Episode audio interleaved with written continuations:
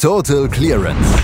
Der Snooker-Podcast mit Andreas Thies, Christian Ömicke und Kati Hartinger auf meinsportpodcast.de. Mhm. Adi Carter, Kyron Wilson, dein Tipp? Ja, also ich glaube, das wird ein, wird ein Sieg für Adi Carter. 10, 10, 6, 10, 7, irgendwas in der Richtung. Ähm, ich hoffe, dass Kyron Wilson noch ein bisschen mehr holen kann. Würde mich auch freuen für ihn tatsächlich, weil auch der braucht in Richtung Weltmeisterschaft noch so einen Push, habe ich das Gefühl. Ähm, aber ich, äh, ich, mein Tipp geht eher in Richtung Ali Carter. Und damit herzlichen Glückwunsch zu dem 10 zu 3 von Kyron Wilson, was wir morgen dann besprechen werden hier bei Total Clearance. Es ist nicht ganz ein 10 zu 3 geworden, es ist ein 10 zu 4 geworden. Aber was mal wieder bestätigt worden ist, die besten Experten sind die lausigsten Tipper. Wir müssen über das Match gestern sprechen und natürlich über die Weltmeisterschaftsquali, die ansteht, weil gestern gab es die Auslosung. Und darüber spreche ich natürlich heute wieder mit Christian Oembeke. Hallo Christian. Dude, the person you have called is temporarily not available. Guten Ach, Morgen, da, Andreas. Da habe ich mich schon den ganzen Vormittag drauf gefreut. Ach, das einzuspielen. Ja, Mensch. Äh, es ist ähm, es ist äh, ja ein, ein sehr, sehr beeindruckendes Ergebnis gewesen, was wir gestern erlebt haben. Wir haben gestern darüber gesprochen und wir haben natürlich getippt und du hast getippt, dass äh, Alicato dieses Match gewinnt, aber er hat es nicht gewonnen.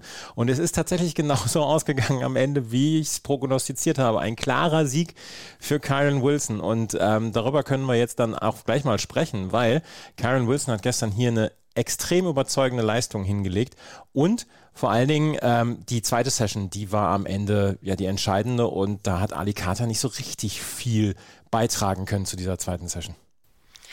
Ähm, also zum, zum einen, ich habe jetzt schon Angst vor dem Ende der Sendung. ähm, zum anderen, ja, also Ali Carter war gestern ähm, nicht so richtig vorhanden, hatte man das Gefühl, was vor allem daran lag, dass Kyron Wilson einfach phänomenal gut gespielt hat, ähm, vor allem konstant die Breaks in die, äh, in die Taschen geballert hat. Also die, da war nichts vor ihm sicher es waren ja häufig nicht mal so unbedingt äh, die im ersten Moment frame-entscheidenden Breaks, aber es waren immer Schlüsselbälle. Ich weiß nicht, wie viele Frames er Ali Carter noch vor der Nase weggeschnappt hat. Zum ersten Jahr, äh, zum einen ja den dritten auf Schwarz. Ähm, und auch in der Abendsession war das äh, der zehnte und der elfte Frame, den er Ali Carter noch weggeschnappt hat, obwohl der schon vorne lag. Also da war einfach ähm, Kyron Wilson ein Stück abgekochter, ein Stück präsenter in den entscheidenden Situationen.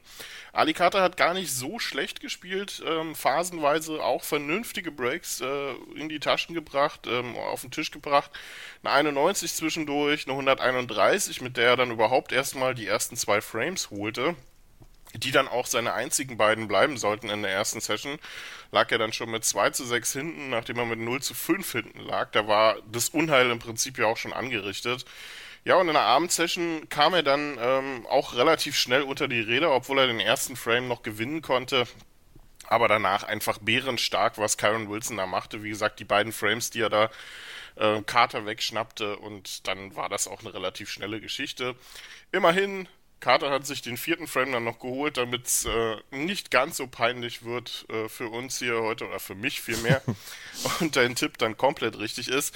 Ähm, aber ähm, Karen Wilson dann wieder, wieder aus der ersten Chance heraus oder aus der zweiten war es dann in dem Fall eine 84. Also war sehr, sehr gut anzuschauen tatsächlich. Ähm, und ich muss sagen, das war mit der beste Karen Wilson, den wir jetzt so in der zweiten Saisonhälfte gesehen haben. Der war ja in der ersten Saisonhälfte ziemlich gut unterwegs. Aber jetzt in der zweiten hatte ich so das Gefühl, da fehlt Karen Wilson an der einen oder anderen Stelle so ein bisschen der Fokus und ähm, den scheint er jetzt wiedergefunden zu haben. Was mir immer gefällt an Kyron Wilson ist, ja, der ist zwischendurch unauffällig, der ist insgesamt vielleicht nicht so mit den ganz großen Ergebnissen ausgestattet, aber von jetzt auf gleich kann er einen Turbo anzünden und dann spielt er wieder unwiderstehlich, so wie zum Teil ja gestern dann auch. Und das finde ich macht ja. ihn so gefährlich. Er hat nicht den, also er, er hat noch nicht die ganz, ganz, ganz großen Turniere gewonnen. Das fehlt ihm wahrscheinlich dann auch noch. Aber ich finde, wenn er, wenn er gut drauf ist, dann gibt es kaum einen Spieler, dem man besser zugucken kann als Kyron Wilson. Ja, es, er, hat eine, er hat eine schöne Aura am, am Tisch, so eine, eine ruhige, präsente Art, einfach. Hat er so, so ein schnörkelloses äh, Spiel, wie ich gerne, äh, wie ich gerne dazu sage, ähm, wenn man einfach weiß, da sind nicht viele Ecken und Kanten hier links und rechts und das sind auch nicht immer die spektakulärsten Bälle, obwohl auch Kyron Wilson ein, ein richtig, richtig gutes Lochspiel hat. Der kann auch fantastische Einsteiger lochen, wie er auch gestern ja gezeigt hat. Aber es sind nicht immer diese, diese Judd Trump-Bälle oder was auch immer. Das, ähm, da ähnelt ihm, da ähnelt er so ein bisschen Ding Junhui, der ja auch sein nächster Gegner ist im Halbfinale. Ähm, zwar nicht unbedingt her von dem, von dem, was er, was er bisher an Titeln geholt haben, aber so insgesamt vom Spiel her sind die schon recht ähnlich. Und ähm, Karen Wilson ist auch so ein Spieler, der äh, der sich dann auch einfach reinbeißen kann in so ein Match, auch wenn es dann nicht so rund läuft. Und das gefällt mir an ihm ja auch noch besonders, dass äh, er nicht immer angewiesen ist auf sein A-Spiel, auf, ähm, auf seine Breakbuilding-Künste, sondern sich dann auch reinbeißen kann. Ähm, das musste er gestern dann nicht immer, aber ähm, das hat er vor allem dann in den Frames gezeigt, die er Ali Carter, wie gesagt, noch vor der Nase weggeschnappt hat. Und ich muss sagen, ich bin ein bisschen enttäuscht gewesen von Ali Carter, weil von dem kam zu keinem Zeitpunkt gestern eine Reaktion. Der hat äh, quasi stoisch hingenommen, dass er den dritten Frame noch auf Schwarz verloren hat, hat stoisch hingenommen, dass er 0-5 hinten lag, obwohl er dann zwei hohe Breaks gespielt hat, auf 2 zu 5 verkürzte hat stoisch hingenommen, dass er 2-6 hinten lag und hat die Abendsession dann auch so ein bisschen über sich ergehen lassen, hatte ich das Gefühl, und hat Karen Wilson dann sehr schnell gratuliert, hat keinerlei Miene verzogen, wo das Publikum ausgerastet ist, als äh, Karen Wilson nochmal äh, die blaue äh, sehr, sehr lustig anzuschauen im, im Endspiel auf die Farbe im letzten Frame geflugt hat und fast hätte er die pinke auch noch auf ähnliche Art und Weise ähm, als Flug gelocht. Äh, keinerlei Reaktion, während alle gelacht haben und ähm, äh, auch Karen Wilson lächelte. Der ist abgedüst relativ schnell, also man hat gesehen, dass er angefressen war, aber ich hätte mir eine Reaktion im Match, im Match gewünscht. Irgendwas, wo, wo man merkt, hey, der will es vielleicht noch drehen und da kam gar nichts. Insgesamt war das ein enttäuschender Auftritt, vor allen Dingen, weil ja Ali Carter dann in den letzten Wochen so hervorragende Snooker gespielt hat. German Masters gewonnen, dann hat er das Finale bei der, bei der Players Championship erreicht, Halbfinale beim äh, WST Classic. Also insgesamt war er ja top drauf, aber ähm, können wir sagen, das war jetzt nur ein Stolperer? Ich meine, vor der, ähm, vor der WM oder war das ein, ein besorgniserregendes Zeichen? Ja, ob es besorgniserregend ist, weiß ich nicht. Es ist so ein bisschen das Problem von Ali Carter, glaube ich, die langen Distanzen, die nicht immer sein Freund sind. Klar, er hat das German Masters Finale über Best of 19 gewonnen, aber alles im allem, wenn man sich mal die Saison anguckt und auch so ein bisschen die Karriere von ähm, Ali Carter, sind lange Distanzen nicht immer das Beste für ihn. Er kann gut spielen über ein, zwei Sessions, über ähm, eine kurze Distanz, da ist er sehr gut unterwegs, aber wenn es so in die richtig langen Distanzen geht, habe ich das Gefühl, da fehlt Ali Carter so ein bisschen. Der, ich weiß nicht, ob es der Kampfgeist ist, kann ich mir bei ihm eigentlich gar nicht vorstellen, aber da fehlt die Konstanz vielleicht ein Stück weit. Und ähm, das ist natürlich gefährlich jetzt im Hinblick auf die Weltmeisterschaft, auch wenn er auch da schon zweimal das Finale erreicht hat. Wollte ich gerade sagen, ich, er wird da widersprechen, was lange Distanzen angeht. Ja, genau, das äh, aber es, äh, wenn man sich äh, andere Sachen anguckt, schau dir, schau dir äh, das, schau das mal durch, was, was lange Distanz bei Alicante angeht. Ähm, es ist, äh, ja, also ich würde es jetzt noch nicht so hoch anlegen. Es ist so ein bisschen ähnlich wie bei Mark Allen, obwohl der jetzt etwas konstanter schlechtere Ergebnisse hatte in den letzten Wochen. Aber ähm, es ist jetzt ein Match gewesen gegen Kyron Wilson gestern, es war nicht gut. Und wir haben ja festgestellt, wer das Turnier gewinnt, reißt sowieso nichts bei der Weltmeisterschaft. Also vielleicht gute Zeichen für Ali Carter. Ähm, von daher bin ich äh, gespannt, der wird bei der WM ein anderes Gesicht zeigen. Der ist gesetzt jetzt, ähm, nachdem er sich ja in die Top 16 zurückgekämpft hat, muss nicht durch die Quali gehen. Also ich glaube, Ali Carter wird mit breiter Brust nach dieser zweiten Saisonhälfte in die Weltmeisterschaft gehen und wird sich da jetzt erstmal noch keine Sorgen machen wegen dem Ergebnis gestern. Ali Carter also ausgeschieden. Karen Wilson steht im Halbfinale und er trifft dort auf Ding Junhui. Heute gibt es ein Duell zweier Spieler, die vor dieser Saison wahrscheinlich nicht damit gerechnet haben, dass sie bei diesem Turnier dabei sein werden. Sean Murphy und Robert Milkins. Für beide könnte ich mir vorstellen, ist das hier, was sie heute erleben dürfen, eine Belohnung und ich glaube auch so ein bisschen ja, die Belohnung für eine fantastische Saison. Und das haben sie sich erreicht und das haben sie da haben sie ähm, tolle Dinge erreicht und da können sie, glaube ich, auch davor stehen und sagen, okay, das ist jetzt die Belohnung für das, was ich in dieser Saison geschafft habe. Ja, genau. Und ich glaube auch, das ist so ein bisschen der Grund, warum die beiden auch ohne Druck reingehen werden heute, weil egal was jetzt in dieser Saison oder was in diesem Turnier passiert, ähm, ist ein Bonus, gerade für Robert Milkins, muss ich sagen. Der wird äh, bei der Weltmeisterschaft gesetzt sein, nachdem er sich in die Top 16 gespielt hat. Ähm, der hat eine fantastische äh, Saison gespielt und vor allem ein fantastisches Jahr 2023 bisher. Genauso Sean Murphy, ähm, der sich vielleicht noch ein bisschen revanchieren will dann heute für das verlorene Finale äh, gegen Robert Milkins bei den Welsh Open, auch wenn er eine Woche später ja dann gewonnen hat, aber ähm, das Finale hat er ja abgegeben gegen Milkins. Also ich glaube, für beide wird es ein sehr interessantes Match, vor allem weil es eine gute Chance ist, nochmal ähm, sich zu zeigen, sich zu präsentieren, Punkte zu sammeln, Erfahrungen zu sammeln oder jetzt sich zu gewöhnen an die langen Distanzen. Aber alles in allem, glaube ich, gehen beide relativ ohne Druck rein, weil ähm, es jetzt schon eine gute Saison ist, egal was passiert. Ich, äh, ich habe so ein bisschen, also ich habe Vorfreude darauf, weil ich denke auch hier, die beiden haben überhaupt keinen Druck, die können hier frisch, frum, fröhlich, frei antreten und äh, können hier eine gute Show den Leuten abliefern. Also ich freue mich da sehr drauf, das Match. Und damit herzlich willkommen zum Gegurke dann heute, oder? Ja, wie, genau. Wie machen wir das?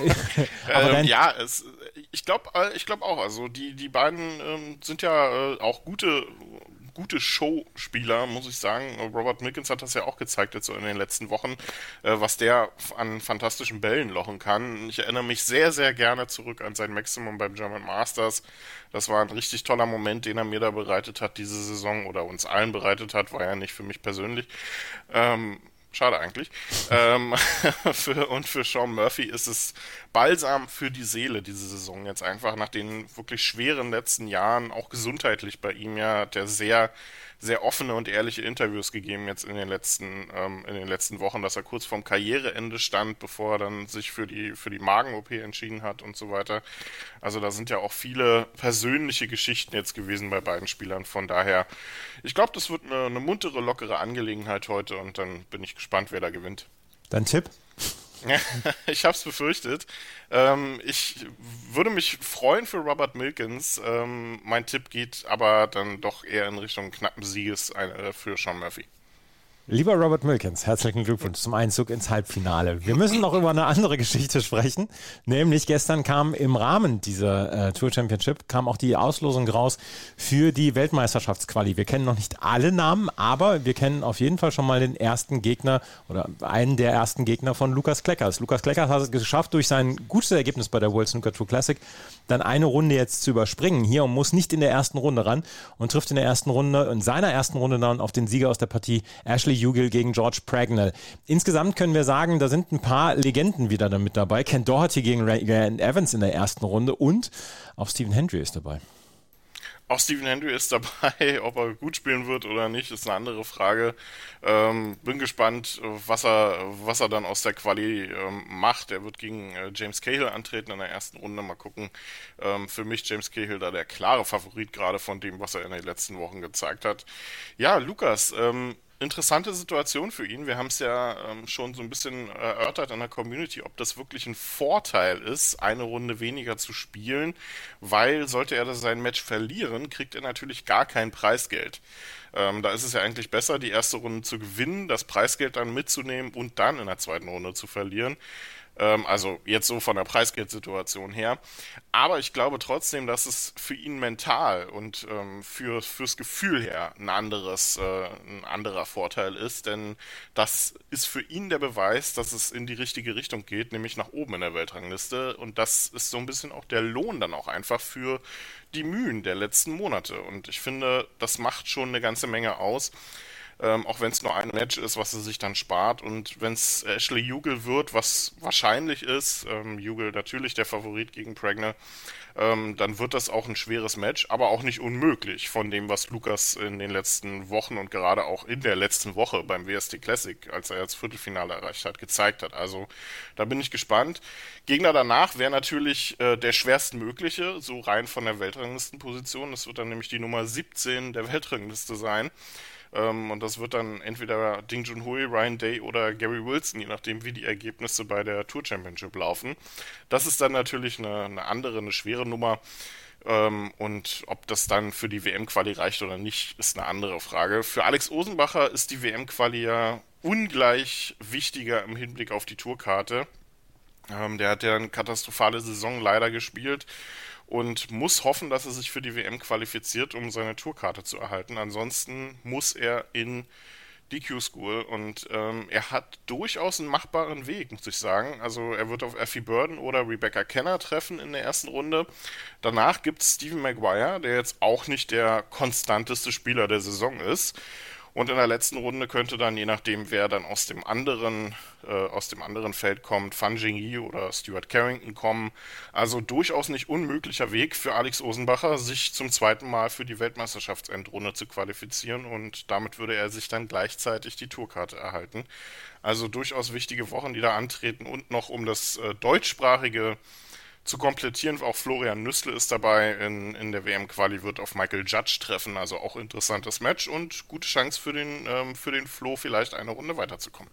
Eins möchte ich noch hier äh, sagen, das Bracket 19, das ist so ein bisschen das Bracket des Todes. Marco Fu gegen Martin O'Donnell, der Sieger daraus gegen Jimmy White und dann der Sieger daraus gegen Nopon kam.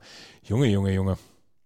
Ja, und wenn du dann weiter guckst, dann ähm, in der Finalrunde wäre es dann Xiao Gudong oder Zhang Anda, also auch Spieler, die durchaus gute Form haben. Also ja, wer, sich daraus, wer sich daraus qualifiziert, der ja. hat es wirklich verdient. Ja, also ähm, Jimmy White äh, hat ja gesagt, er qualifiziert sich für die WM, ist da gut in Form. Also wenn er das schafft, dann hat er auf jeden Fall damit ähm, nicht nur bewiesen, dass er wirklich in fantastischer Form ist. Er hat ein Stück weit auch sein Meisterstück dann für diese Saison nochmal abgeliefert. Also das ist äh, wirklich sehr schwer, aber es gibt einige so eine Viertel. Also wir werden Tapcha Onu und Ricky Walden zum Beispiel nicht gemeinsam im, im Crucible erleben. Ähm, Barry Hawkins hat auch keinen leichten Weg, muss ich sagen, äh, mit Jared Green und eventuell danach Spieler wie Jack Jones oder Robbie Williams. Also, aber die WM-Quali ist so eine kleine Mini-WM, wie wir aus den letzten Jahren schon wissen. Und und von daher ähm, braucht man dann halt auch ein bisschen Durchhaltevermögen, um sich da durchzusetzen. Und in diesem Jahr gibt es ja dann auch endlich wieder die langen Distanzen. Best of 19, gleich ab der ersten Runde und äh, wir werden natürlich dann auch darüber sprechen hier bei Total Clearance auf meinsportpodcast.de und überall, wo ihr Podcasts hören könnt, auch natürlich auch bei Spotify. Total Clearance, der Snooker-Podcast mit Andreas Thies und Christian Oemicke auf mein Sportpodcast.de. Schatz, ich bin neu verliebt. Was? Da drüben. Das ist er. Aber das ist ein Auto. Ja, eben. Mit ihm habe ich alles richtig gemacht. Wunschauto einfach kaufen, verkaufen oder leasen. Bei Autoscout24. Alles richtig gemacht. Wie baut man eine harmonische Beziehung zu seinem Hund auf? Puh, gar nicht so leicht. Und deshalb frage ich nach, wie es anderen Hundeeltern gelingt, beziehungsweise wie die daran arbeiten. Bei Iswas Dog reden wir dann drüber. Alle 14 Tage neu mit mir, Malte Asmus und unserer Expertin für eine harmonische Mensch-Hund-Beziehung, Melanie Lippisch. Iswas Dog mit Malte Asmus. Überall, wo es Podcasts gibt.